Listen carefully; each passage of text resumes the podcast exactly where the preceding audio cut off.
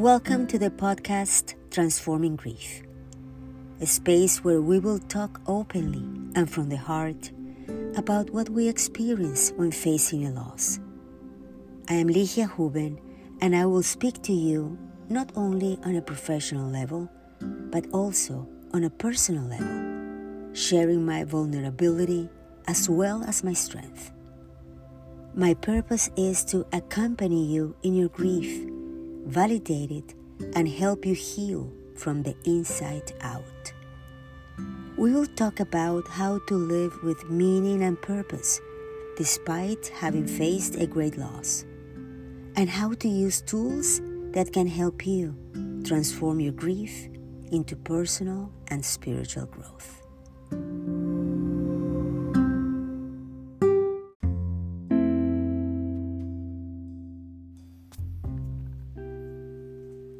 Hola, soy Ligia Juven.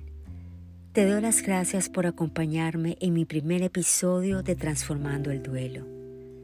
Si estás aquí, es probablemente porque estás experimentando una pérdida. Si es así, te acompaño de todo corazón. Y deseo compartirte que este podcast nació del amor.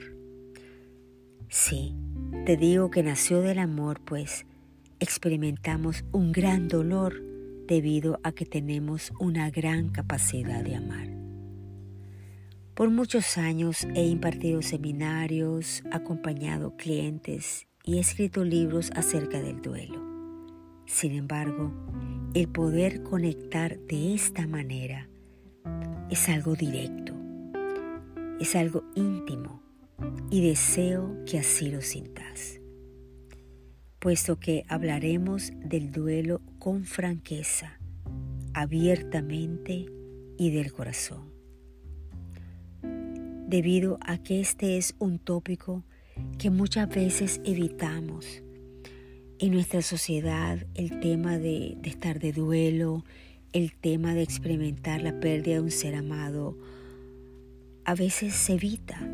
Muchas veces las personas no quieren vernos en ese espacio del dolor.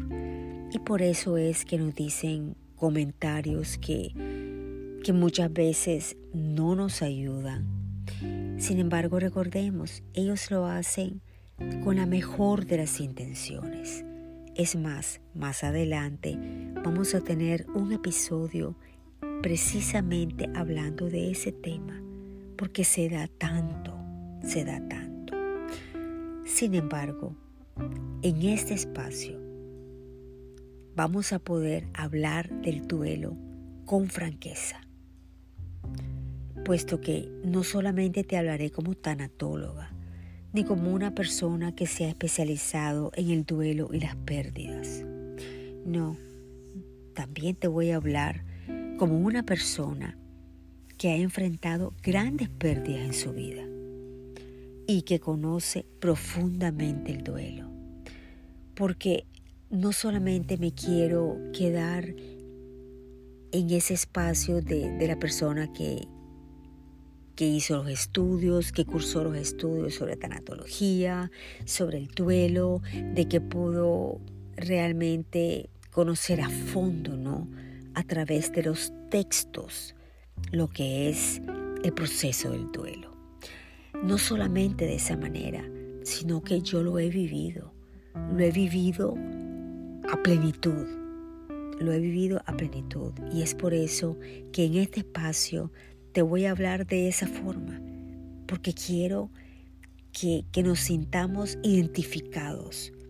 Identificados en este espacio del duelo.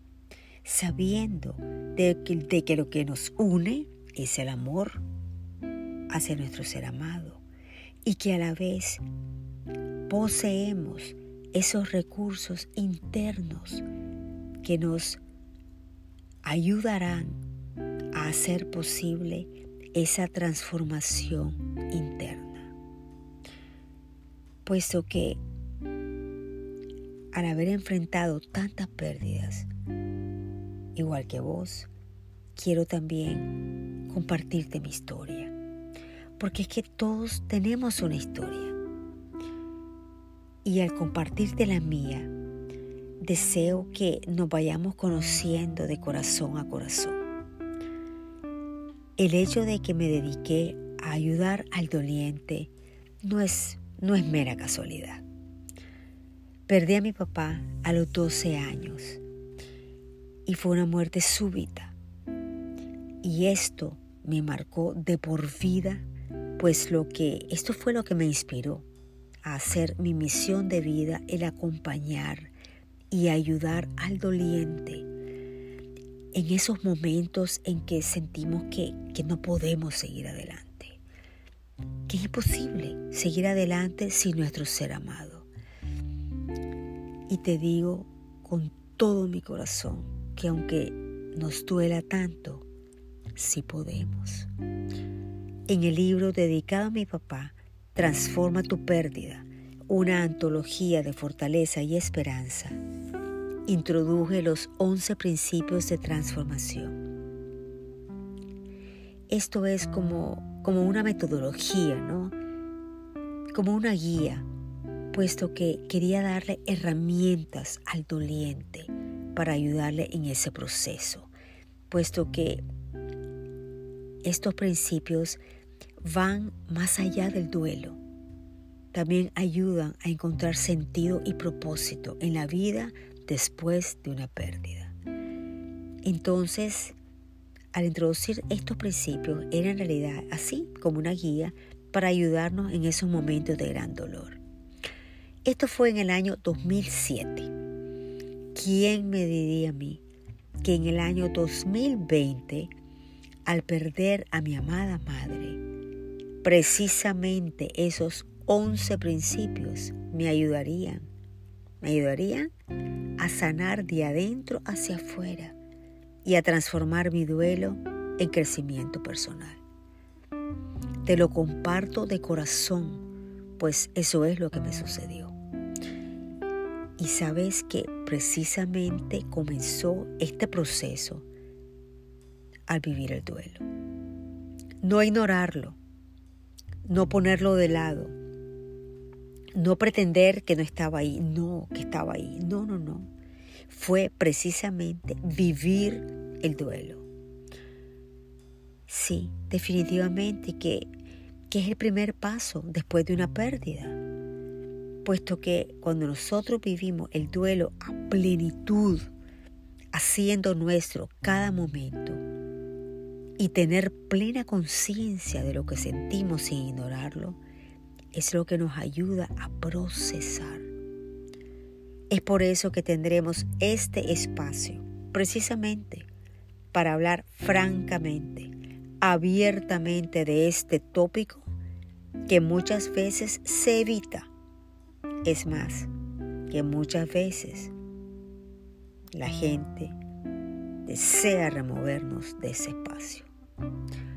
Sin embargo, es nuestro derecho vivir nuestro duelo y hasta transformarlo es nuestro derecho. Y es por eso que a través de este espacio de amor deseo acompañarte y validarte en tu duelo, recordándote que caminaremos juntos en este proceso, sabiendo que el amor es eterno.